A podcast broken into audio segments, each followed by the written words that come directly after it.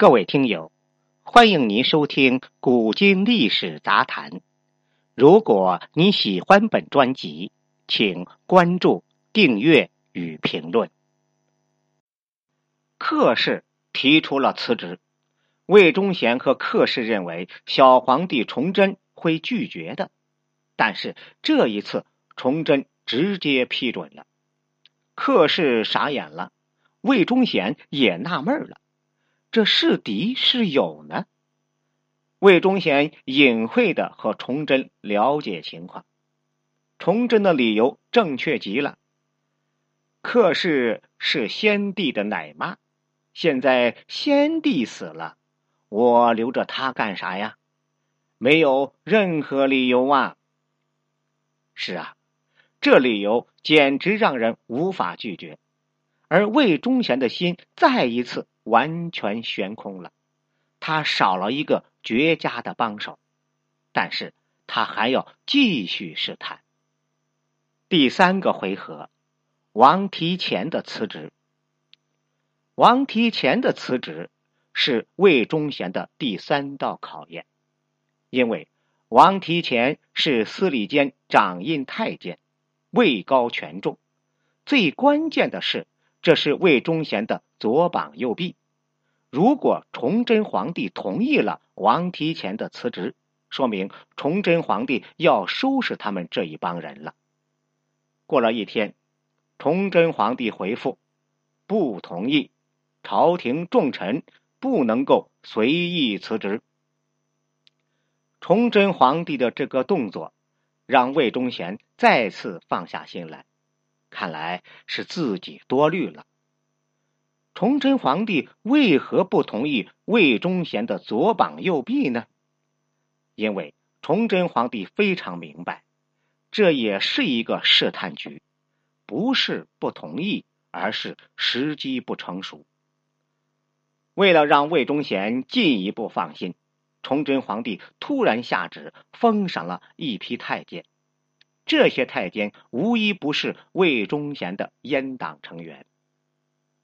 第四个回合，阉党干将辞职。魏忠贤的心刚刚放下，一个大消息来了：副都御史杨所修弹劾了四个官员，兵部尚书崔成秀、工部尚书李养德、延绥巡抚朱同蒙、太卜师少卿陈英。这四个人贪腐成性。但杨所修找到的理由是不孝，因为这四人的父母去世后，他们都没有去丁忧守孝。这四个官员都是阉党集团的权臣。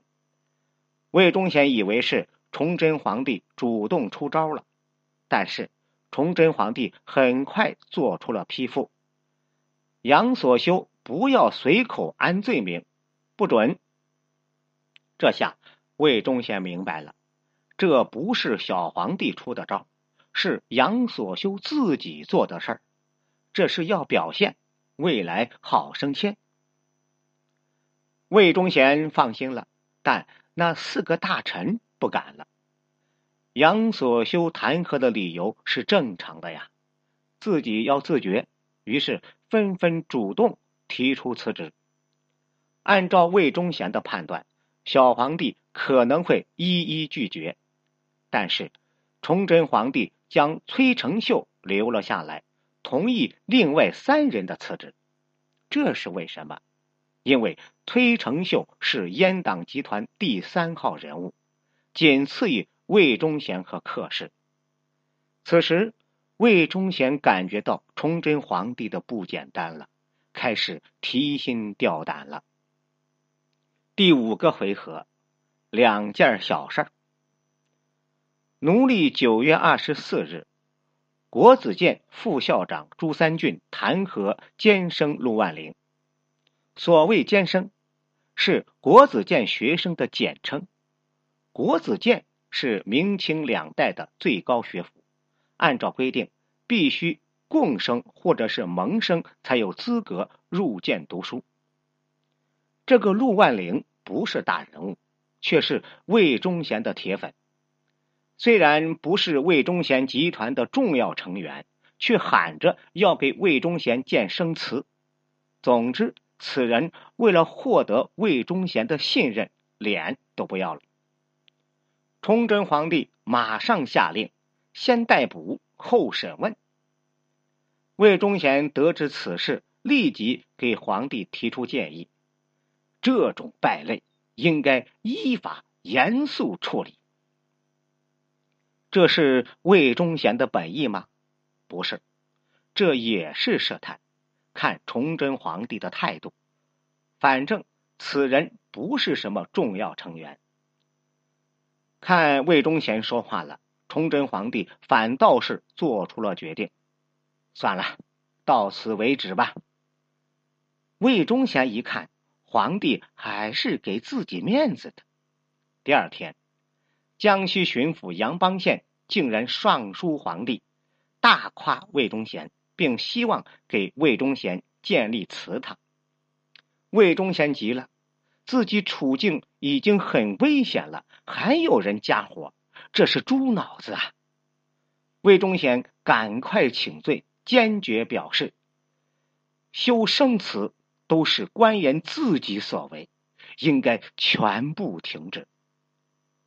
崇祯皇帝也给出答案：建好的就算了，没建好的一律停止。为了宽魏忠贤的心，还赐给魏忠贤的侄子魏良卿一张免死铁券。其实，免死铁券免不了死，因为解释权在皇帝那里。而之后，崇祯又封赏了一批人。不是官员就是宦官，都有一个特点，都是阉党成员。于是魏忠贤再一次放松了，原来是自己过于紧张了。就这样，魏忠贤一会儿紧张，一会儿放松，过去了一个多月，他像极了煮在温水中的青蛙。五个回合过去了，接下来就有好看的了。下面我们说一下第二个阶段，逼迫辞职。魏忠贤刚放松了一段时间，事情又出来了。这一次是有人弹劾杨所修，此人是吏部给事中陈尔义，他为崔成秀辩护。这一次，崇祯皇帝以为是魏忠贤的人，但其实不是。